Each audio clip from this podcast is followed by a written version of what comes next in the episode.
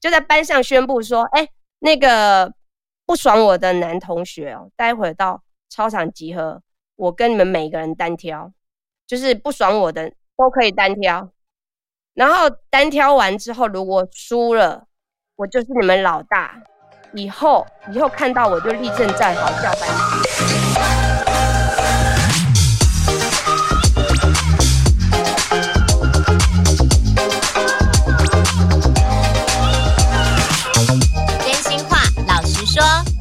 迎收听《真假我也行》，我是恬恬儿，我是小鱼儿。小鱼儿，哇！现在全民疯东京奥运呢，不得了了，真是太疯狂了。你可以跟我说，你看哪些比赛最热血吗？每一场都超级热血啊！只要是中华队上场，我都超热血的。但是有一场啊，就是那个羽球男双，那个林洋配啊，哦。那个速度真的是快到我们都看不清楚到底是谁得分呢？每次就是球一落地，想说到底是在哪一边，然后只要看到他们一振臂或者他们一吼叫，就想说耶得分了，然后就开始疯狂尖叫啊！但是你其实根本看不懂到底刚刚发生了什么过程，尤其啊是最后挑战，他们不是说硬的那一球哦，那个真的是超紧张的，然后最后宣布说是硬的时候，真的是全家疯狂尖叫哎！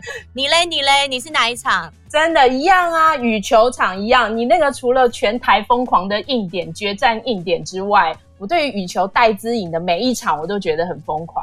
你看他对战那个泰国的伊瑟农，两个人球路相同，跟照镜子一样的打法，哇，真的每每一球都非常的精彩。对战对不对？对战印度一姐，简直就是天龙地虎的打法，对不对？新度身高一百八，哦，戴资颖一百六十三，是天龙地虎的打法也很酷哎，每一球都好紧张哦，尤其是最后的那个金牌战更不得了了，我看到无法呼吸，肩颈酸痛，超酸的，我整个晚上睡不着。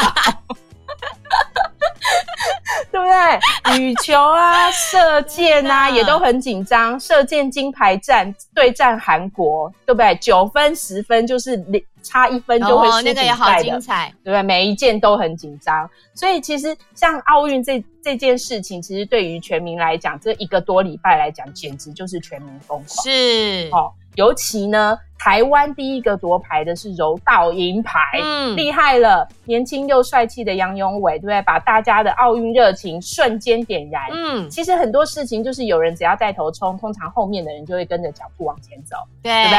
果然啊，今天在台湾的奥运的夺牌数创下历年新高，对不对？振奋人心的成绩，不止让台湾体坛打了强心针。更重要的是，我要跟大家强调，运动员的励志奋斗故事最能感动人心，对不对？所以今天重要了，因为他们的故事感动人心，我们今天很荣幸邀请到了媒体界的前辈，金钟奖的纪录片制作人，来聊聊他和体育的渊源，然后以及体育如何改变他的人生。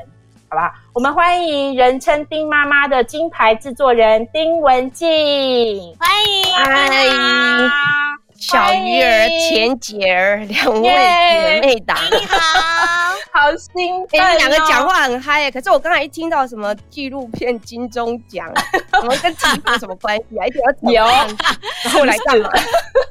故事，你的成长故事，对，跟这些运动员息息相关，好不好？我先来介绍一下丁妈妈的伟大背景，好不好？好，丁妈妈曾经是财经记者，她是获得金钟奖肯定的纪录片制作人，还是传播制作公司的总经理。哦、但是呢，特别的是，他离开忙碌的职场之后，还出过一本亲子书哦，叫《亲爱的夏绿蒂》。现在更不得了了，成立了亲子的教育频道，还有电商教育课程。很不得了，斜杠妈妈，超级斜杠，我都佩服了。哇，从那个斜杠我都要数不出来，好多工作，你就是让自己每天穿上不同的。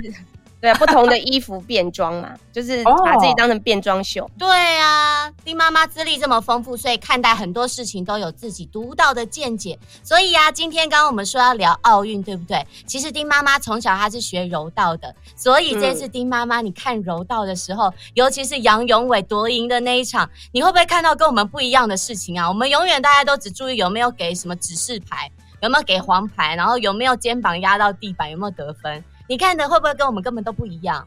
呃，事实上，柔道这个运动它是一个就是以静制动，然后顺势而为，就是它就是借力使力，它这个运动的本质啦。所以因为运动的这本就是看谁先动嘛。对，嗯，就是它会一个借一个势。那所以他后来的比赛，其实以前的比赛是没有这个所谓谁先出手的这个时间限制，三十秒内一定要出手。以前没有这个限制，哦、后来才有这个限制。嗯，因为因为他的因为以前就看谁忍不住，然后谁因为越先动的那一方，通常就会比较容易被抓到。对，你的破绽。哦，你懂吗？因为他是借力使力嘛，所以你当人一动。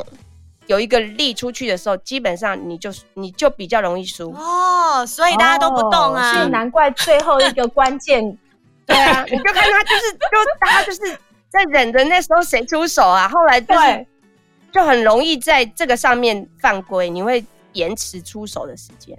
哦，原来如此，嗯、其实最后的决战点就是丁妈说到的重点。你看，其实小小的分享就知道丁妈妈对于柔道非常的有见解，对，对不对？然后丁妈妈对于柔道的渊源也不得了哦。我要请丁妈妈跟大家分享一个热血沸腾的故事。好 耶！其其实这个柔柔道的故事，基本上基本上应该这样讲啊，就是也没有什么拿到什么重要的大比赛，就是小时候练了大概半年，练了半年之后去参加了一个全省的。就是台湾省以前还有省，嗯，台湾省的柔道比赛，那时候得到第八名。可那时候我只练了呃半年，半年的成绩，因为那时候我们学校的柔道队才刚成立半年。那后来就是就成绩都普普的啦，也没有说非常非常好，都大概就是前就八名左右，这边上上下下，嗯，全省，嗯，因为你知道，就是柔道这个比赛要打到非常前面，它有。很重要的还是要有身材优势，因为我小时候比较瘦弱，嗯，经常有时候会太瘦到有一点点没办法参加比赛，啊，所以我们参加比赛的时候要量体重，你知道吗？嗯，对，量体重的时候，我经常体重不足，我就要穿衣服，我就要把衣服穿多一点。夏天的时候穿很多衣服去量体重，哇，哎呦，太小只了，身材不够，所以就很好笑，对不对？就是。那当然，我之所以会学柔道，事实上是有一个，呃，应该说有成长的过程。因为我大家知道，就是我是出生在所谓的黑道的故乡，就台西。那我那台西的这个环境是这样，就是班上大概有百分之八十五左右的同学都是务农的，嗯。嗯，剩下百分之一或二是公务人员。哦。嗯，务农减就减掉，就是加公务人员减掉，大概百分之十几左右，就是流氓。哦。哦，那所以家里有就是呃有流氓背景的学生，大概在班上就是大概有将近六七位，所以他们小、哦、他们的、哦、他们的父、哦、就是尤其是父亲的这个背景，就是就是跟黑道有一有一些关系，可能是大流氓跟小流氓的差别。嗯、那那时候。哦其实我们也没有对于这种家庭的小孩有什么看法，嗯，反正就很正常。就他他的职业叫流氓，因为那时候我我觉得流氓也是个职业，你知道吗？对，在我的 在我的价钱观里他是个职业。对对对对，那是不同的赚钱方。我们也没有歧视流氓，我们觉得流氓就是个职业，没有什么看，没有太多的看待。那当时因为我小学一年级一进到学校的时候。一进去，老师在分配完同学的位置之后，就说：“我们来选班长。”然后就一选，哎、我竟然就第一天就当班长，嗯，然后当班长就一路当到六年级毕业，哇，就是一年级到六年级。嗯、但是因为当班长的过程里头，就是，我们班上的男生大概有二分之，应该说大部分都比我高。很少跟我就是跟我跟我这么矮的，嗯，我就是算矮的，嗯、反正我就是矮的，前面的大概十名内算矮个子，嗯，嗯，你都坐第一排、第二排的，我第二坐第二排，坐第二排，第二排的位置。然后呢，这些同学，这是男同学，他们就有一种呃，觉得矮，就是以前在乡下，就是班长就是门面，嗯，因为我们那时候不是都要天天要升旗嘛，唱国歌，嗯、那当时。就是你站在第一排的时候，他们就觉得这个矮不隆咚的班长很难看，就是不好看，就是觉得男生就会觉得没面子。他们的集体意识会觉得我们班就是很很 low，一个矮班长。那所以，我小学从一年级开始就经常跟男生打架。嗯，是他们来打我啦，就他们经常来打我。那我我经常的处境就是被打到地上。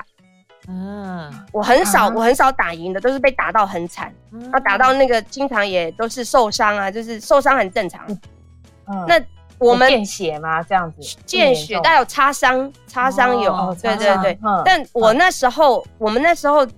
小朋友打架或什么，我我也不会去告什么告诉老师或什么都我没有，因为我想说，反正我心里的一个念头就是给我等着，有一天我一定要讨回公道，我 就只有这种想法，嗯、其他都没有，其他也没有觉得自己觉得哎、欸、自己被霸凌啊，嗯、自己被欺负啊，这种感觉一点都没有，嗯、只是在想说我到底哪一天可以把他们打回来，嗯、所以那时候就很羡慕那种学武功的人。嗯，就觉得哇，那女生可以飞檐走壁，哇，少林寺。没有，我跟你讲，也就很羡慕那个卖膏药的，不是，就以前就只能羡慕卖膏药的那个小女生，到我们乡下卖膏药，然后他们会拳脚功夫，就觉得哇塞，我真的想跟人家跑哎、欸，就跟着卖膏药的跑，说我要当你们家小孩，就有那种很冲动，你知道吗？就想要嗯，想要会学会武功，可是那时候乡下没什么资源。就什么只有什么宋江镇那种打拳的，可是那个我我就没有还没有到喜欢那种拳脚，我一直在想说有没有一个很厉害的功夫。当时就到三年级的时候，国小三年就一路被打打到国小三年级，到三年级的时候，刚好我的我的一个唐伯父，嗯，刚好拿到了一个非常荣誉的柔道的黑带的三段，当时三段在云林县已经算很高段，其实柔道到九段。嗯，九段十段那都是有的，但他三段在那个时候已经算是在云林县很厉害的一个人。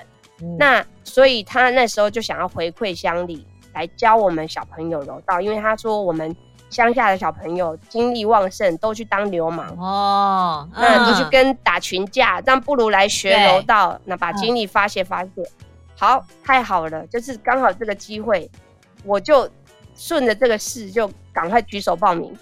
嗯、那那时候。那时候练习，大概一天反正就练习四小时啦，就练习算很长的时间。下课之后就去练。四点下四点对，四、嗯、点练，然后四点到六点，然后七点到九点。哦，嗯，就几乎都在练柔道。嗯，那我那时候其实也有参加什么田径赛，其实田径赛因为跑，其实我也是全校跑第一名，就是跑步跟哇这个对我来讲都是还 OK。在当时他们乡下嘛，班上就是一一个年级才五个班，很少。要跑第一名不能，不是，又不是大校，就是我们那是小学校啊，小学校所以很容易。没有你身形身形比较娇小的，腿比较没那么长，能够跑第一很厉害耶，转速很快，速度对啊，对对啊，对速度感就好了。那个脚程不得了，嗯。那所以我们那时候就是就开始学柔道之后，我那时候大概学了。也差不多去拿了省赛回来，对自己的状态有一点把握。嗯，就是如果开始真的对挡，我认为我可能不会输了。那时候，哦，所以到四年级有一天，我就下定决心，想说差不多也是报仇的机会来了，就开始就在班上宣布说：“哎，那个不爽我的男同学哦，待会到操场集合，我跟你们每个人单挑。”好 man 哦，就是不爽我的 都可以单挑。对，然后。嗯，单挑完之后，如果输了，我就是你们老大。嗯，以后以后看到我就立正站好，叫班长。嗯，就是就是你就乖乖听我话。嗯，但是如果我输了，我就辞职，我就不干了，我就不要当班长了。反正就至少要人总是要不是零就是一嘛。嗯、我就是我经常会是这样，就是要么就零，要么就一。嗯、那我也不要不上不下，就是就大家就把这事情。解决了，做一个了结，做一个了结。我、嗯、就是想不想要再这样拖下去？嗯、好，那那时候，哎、欸，果真就开始就到操场，就十分钟之后操场集合，因为那时候刚好没课。操场集合的时候，大概六七个男同学排成一排，嗯，就是要要挑战要单挑的，然后就其他男同学就围观，嗯，那就开始在操场就开始一个一个来，嗯，刚开始的时候他们不觉得我会打赢，嗯，对，因为他们一直认为。打架这件事情是身高优势，不是就是就是不可能在身高的优势下你会打赢他。嗯，就因为柔道它就是一个吃身高的一个运动，因为你越高，其实你重心越不稳。嗯，哦，越矮其实就是你相对我矮没有不不一定就是一定是差的。哦，他没有那么吃身高了，他吃的是重心，嗯，重心的移动速度跟移动的稳定度，所以那时候他们就很都比我高嘛，所以他们很快就一个一个被我就是过肩摔啦，然后被我就是每个都被我摔得很远，摔得很远。那两个被摔，因为摔我们有各种摔法，你知道有一种摔法叫刨摔，刨摔就是就是我就是把对方用脚，然后。就是往往前拉之后，我躺下，哦、然后用脚把它，就是撑过去，摔得很远。那种摔法，那种摔法是我，诶、欸，这种摔法有，对对，我当时很专长的一个项目，但这专长也有一点危险，你知道，一不抓不稳，你就会被压制。哦、对，你已经倒在地上了，你就很容易被压制，所以你的手脚要顶得很快。嗯、好，反正就是，反正他们就是被我。两个前两个都是被我摔的比较远的位置，所以他们是有一点点好有画面哦。嗯，就是男生就哎有点吓，对啊，就是被我就吓到，一吓到之后三四五六七就开始跑走，就一个人 我不比我不比，吓，对，反正那一场画面，天哪，对，全全部小朋友就一一哄而散，就大家就跑走，全部跑光光。嗯，所以那时候我不是写在脸书上说，我当时就是。就是很嘴角还流着一点点血，因为打打打完架的时候都会不小心会擦伤，不管怎样都会擦一点、嗯、擦一点伤，然后就投这个，因为我们是司令台上面就有升升旗杆嘛，嗯，我就看着国旗在那边飘扬，嗯，我真的露出了非常得意的微笑，我真的是很开心，你知道吗？觉得自己被给自己颁奖了，这一段真的好有画面，我根本就是电影啊。对啊，可以拍成片的，大概是这样的一个故事啊。不过后来同学都真的是很叫班长，他们就真的很遵守，对，就是很遵守。对啊，所以成功的等于靠着学柔道就成功反霸凌。可是我们知道丁妈你还有学空手道，是后来又再去学吗？所以拿到第一名是空手道。对啊，空手道是空手道，对，空手道是四十岁后才学。那时候其实我也不知道，对啊，我是。他们都说，每次都说你是来卡林安哎哦，真的用来当她老公的。没有啊，四十岁那个空手道真的是一个是一个巧，就是一个巧合啦。因为同事很，当时他们我的同事们在长天嘛，那时候在中天电视的那个大楼，嗯，然后他们就很，他们那个脑袋就幻想着自己要变成一个有武功的人，嗯、啊，他们不好意思去学，不就托我去学，嗯、你知道吗？嗯，结果学一学之后，每个人都落跑。嗯唯一留下来就是我，就学学的过程，我是被拖去的，我是陪学的、陪练的，练一练之后变成我，我一直练下来，我练了大概三年。哇，嗯，天哪，真的不得了哎！你从对，因为那个大概就是平常的礼拜三的晚上练一次之外，就是礼拜六一个下午要练一整个下午，从下午差一点开始练，练到七点，下午那场就练很长。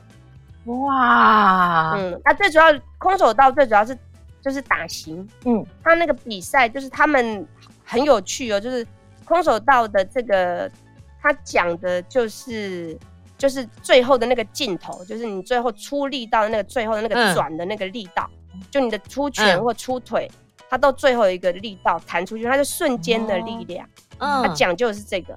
哇，那瞬间的力量这个部分是他整个空手道最美的地方。哦。那后来就因为其实打打这个空手道对打，基本上比较没那么，我觉得没有那么好看，是因为后来整个空手道的演练就是比较多专注在形的发展，嗯、型就是打套路嘛，嗯、就是你打那个套路有没有？嗯、然后一套一套的拳法打的就是那种很漂亮的拳。哦那比较不讲究那种对打哦，对，所以你你在看就是跆拳道，大家都比较看的都对打，对不对？对，脚在那边踢，对对对。空手道的对打你就比较少看到，对不对？对，看到他们都是型的比赛，对，就一套一套的拳。然后后来行那个整个，其实日本的日本的那个行的发展呢，就是他们算是比较完整，因为空手道是结合这个唐拳，就是武术，中国的武术。然后跟柔道、嗯、一部分的柔道去结合出来的，嗯，一种一种武功。哦。对，哇所以我我基本上有柔道底子，学空手道其实对我来讲就相对很快啊，比较容易。哦，嗯、对啊，对对对。天哪，有运动底子的人真好，听你讲运动好好听哦。对啊，你可以讲到那个精髓 耶，那个点呢，有没有？还好。而且我知道的是，丁妈妈还很厉害，她有练瑜伽哦，跟小鱼儿一样。小鱼儿她现在是儿童瑜伽老师，她也知道对瑜伽的好处。瑜伽的好处真的很好。我就是这几天我。刚好就是遇到，比如说经期的时候，然后其实我刚好最近给自己一个目标，就是每一天至少练三十分钟的瑜伽。诶，我没有想到说，竟然到经期的时候，然后我还是很想要睡觉。我在第一天的时候非常想要睡觉，可是我还是就是硬爬起来，在第二天早上的时候，我觉得诶，不行不行，我觉得我还是要持续维持自己的那个练瑜伽的这个频率，所以我还是练了一下。瑜伽，但很神奇的就是，我练完了那一次之后，我一站起来的时候，我整个精神都来了，我完全不想睡觉。但是这几天让我觉得瑜伽第一次让我觉得非常非常神奇的地方，而且我本来那个经起来的时候，大家不是都会腰酸背痛吗？不见了，对，不见了。哦，对，我还因此就是打扫了家里、洗厕所，就觉得哇，我精神都来了，我就来洗厕所。怎么这么好？是是你还有精神？你来我家练瑜伽，练瑜伽基本上 这个瑜伽这个运动啊，瑜伽这个运动，它事实上 yoga 它很重要的。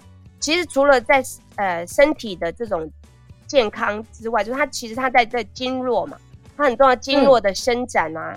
后来瑜伽它其实有很多的发展，对，什么哈达瑜伽啦，然后有那种什么。什么皮拉提斯啦，嗯，各种就是还有这种所谓流动瑜伽啦，对，瑜伽的发展里头，我我后来我自己，因为我也学各种瑜伽，到空中瑜伽，哇，我大概学四五种吧。那这个瑜伽的，呃，我自己后来的感受是这样，就是它事实上，你你练到最后，你你会感觉到它练到什么时候最爽，就是你练到身心合一的时候，对。就就是你练到自己很宁静的时候，那你会、嗯、你你眼睛闭着练跟睁开练的感觉不一样，去感受身体的位置跟状态。对，然后后来你有那种每天去跟自己的内在的那个灵魂也好，或是内在的那个精神体也好，对，你去跟他、哦、跟他在一起，然后跟他 say hello，去照顾他，跟他合一。嗯、对，就每天的。洗礼这种，那你会很稳定，就慢慢就会自己就哎、欸，有那种稳定感会出来。是啊，因为人其实我们在我们对于外界，比如说你听到一个新闻，你你会感觉被拉走，事实上被拉走就是我们不稳定。我我们很容易被挤，所以我觉得呼吸也好重要。我觉得就是不论任何运动，我觉得可能第一个要先练的都是呼吸，因为很多人都觉得瑜伽就折来折去啊，筋要很软啊。嗯、可是我觉得接触之后，你才发现真的不是，瑜伽已经越来越强调弹性，嗯、就是不是你很柔软，你瑜伽就练得好，就是它这是弹性，然后跟刚刚丁妈说的身心合一，然后就是要呼吸很稳定。我觉得很不容易，嗯、但是练了之后真的感觉到非常棒。所以我就也有跟我女儿，就是我女儿就是筋也很软。可是，但是他的那个力道比较没那么足，就是所谓的核心力量没那么足，所以我也觉得，哎、嗯欸，我也可以跟他来，从他小时候四五岁就可以跟他练这方面。所以这是我瑜伽跟小朋友一个连结啊。然后这一次啊，啊其实奥运的时候，大家很多全家人都凝聚了在一起看电视的这个能量。丁妈有不要分享一下？真的那时候你看那个转播追赛事的时候，全家一起观战，有没有发生什么趣事？欸、这个我基本上应该是这样讲，就是因为我们。家是一个呃比较对于外面的世界的连接，都从小时候我们就把电视机给拆了啊。哦，我们家我们家那时候在凤凰卫视上班的时候是呃，啊、就是我通常都开玩笑说做电视家里没电视。嗯，对，就是我们、哦、我们很早就呃让孩子回到家里有电视，对，让孩子一直都是处在一个相对你你说封闭也好，或是相对一个稳定的环境。所以那时候，嗯、呃，还呃，经常有一段时就是真的开放网络，是不小心把网络忽忽然间，在我一个朋友，他就是多了一个 WiFi，嗯、然后就说，哎、嗯。欸，我我帮你们家装，我那个 WiFi 不要用，我帮你们家装一个 WiFi，有那个 WiFi 之后，我们家彻底的翻就是颠覆，就是在夏绿蒂国小六年级的时候，他们已经很长一段时间就是都没有在接触这种就是三 C 产品或电视，所以他们很多的时候都是安静的，会听音乐啦，或阅读，或画画，做自己的事情，很有气质哦，思考或是跟我们聊天，就是，但是我跟你讲哦，就是当你的封锁线一。崩坏的时候，对你没有让他们在这上面足够的满足，他还是会还回去的哦。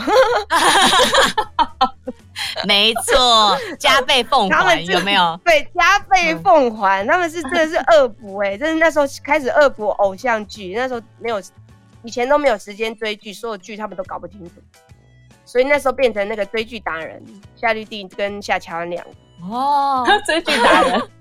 所以这一次就没有一起看赛事，你们怎么看？我们我们这一次基本上就是并没有全家一起看奥运啊，就是我们没有全家一起高看奥运，但是会讨论，因为他们现在两个人，呃，夏乔安就是老二，他是自己是算是有一点运动底子，他是游泳跟跑步嘛，嗯，哦，两个，然后夏绿对夏绿蒂就对运动他比较没那么兴趣，但是他有运动的习惯。但他不是在运动专长上面，因为他对于竞赛这件事情没有那么喜欢哦。嗯，对，他没有那么喜欢竞赛。他以前就那时候在比赛的时候，经常就回来跟我问一件事情，就是比赛的意义到哪里？就是人跟人的竞争的意义到底是什么？哇，为什么要？好酷的问题。嗯，对啊，到竞争它最终的意义到底要去证明什么？对，因为他从小就一直一直，我说这这是一个。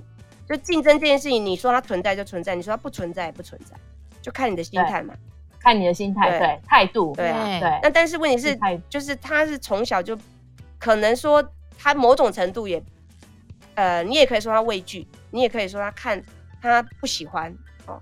但是重点是，重点是他后来慢慢的就是他在这个，我跟他说，运动这件事情跟竞赛无关，嗯，运动这件事情是去让你的身体。动起来，所以没有人一定要竞赛。嗯、就你不喜欢竞赛，就不要竞赛。对，嗯、没有人就是一定要去喜欢。没错，对。所以我们在这上面，其实关于竞赛这件事情有很多的讨论。嗯、但妹妹就很、嗯、就乐在其中。嗯，妹妹就很爱竞赛，就很爱比，哦、就很爱比这种各种。各种比赛就很投入，比赛，而且她也不会紧张哦哦，很棒，对啊，有大将之风，对，有大将之风，他他不会觉得有什么紧张的，会干嘛，或是觉得压力很大，就把比赛这件事情当成一个游戏嘛，游戏，对啊，反正游戏这件不好就是再来一次，就是对，很棒啊，嗯。对啊，小鱼儿嘞，小鱼儿的趣事，我看你那个照片，Facebook 的照片，小鱼儿不是也是很会运动吗？田径高手哦，田姐还会运动啊，小鱼儿就是没有那么会运动，但是就也是爱看赛事，所以我们家全家这一次就真的是要坐定位置，就是戴资颖在打球的时候，每个人的位置要分配好，不能随便乱动。嗯，就是当中华队上场的时候，我们就要做好打那个阵，然后呢，小孩两个小孩就拿着加油棒在那边喊那个加油，蹦蹦蹦。然后他们一定要有固定的词，他们就会发现，哎，落分了，落后了，不行不行，要换词。就我们一定有固定的这种模式，所以就不能乱动。爸爸一乱动，就他又走去开会或干嘛的时候，我就说，快点把爸爸叫回来，叫他坐好。然后爸爸就赶快坐回来，果然一坐回来就得分了，有没有很可怕？你有摆正是不是？还有念力，你们家对呀。对啊，你们叫正法哎，真是对啊，是不是？然后一赢，小孩就很有成就感，小孩就觉得说耶，是我们的功劳，哎，就觉得嗯，很不错，很不错。天哪，好投入，好嗨哦！真的，你嘞？你们家嘞？我我我们家，因为我以前以前在学校的时候就曾经是校队，所以我对于那个运动的这一块我还蛮热衷的。但但但我的校队是那个手指校队，键盘校队，哦、对，动超中文输入那个，所以。所以，我对于比赛竞技这一块啊，其实我要孩子看的就是观战过程当中他们智取的那一那一段，跟运动家的精神。嗯、我有时候会跟我儿子说，我就说，哎、欸，你看戴资颖哦，我说你看他在最后一场金牌战的时候，你有没有发觉他很常发出呵呵这个声音，他非常多，嗯、在最后一场金牌战的时候，嗯、我说那个时候他压力非常的大，他必须透过这样子，然后来。来能够压低他的压力，因为他知道全台湾都在看他比赛。我说，所以他的有一些反应跟跟态势，他会表达出他当时的心理状态是非常紧张的。我说这个就是运动员要克服。是啊，我那时候就跟他讲说，以后你面对任何事情都要冷静面对，然后因为强大的耐压性是非常重要的。所以我们对于所有的运动员真的都抱以非常崇敬的眼光，嗯，都觉得。就像丁妈妈曾经说过，她说：“虽然我们无法养出一个可以前进奥运的孩子，但是我们绝对可以养出一个有运动精神的青少年。”对，嗯，真的，我就用这个方式来跟我儿子讲。对，丁妈妈，你看你的言论有影响我。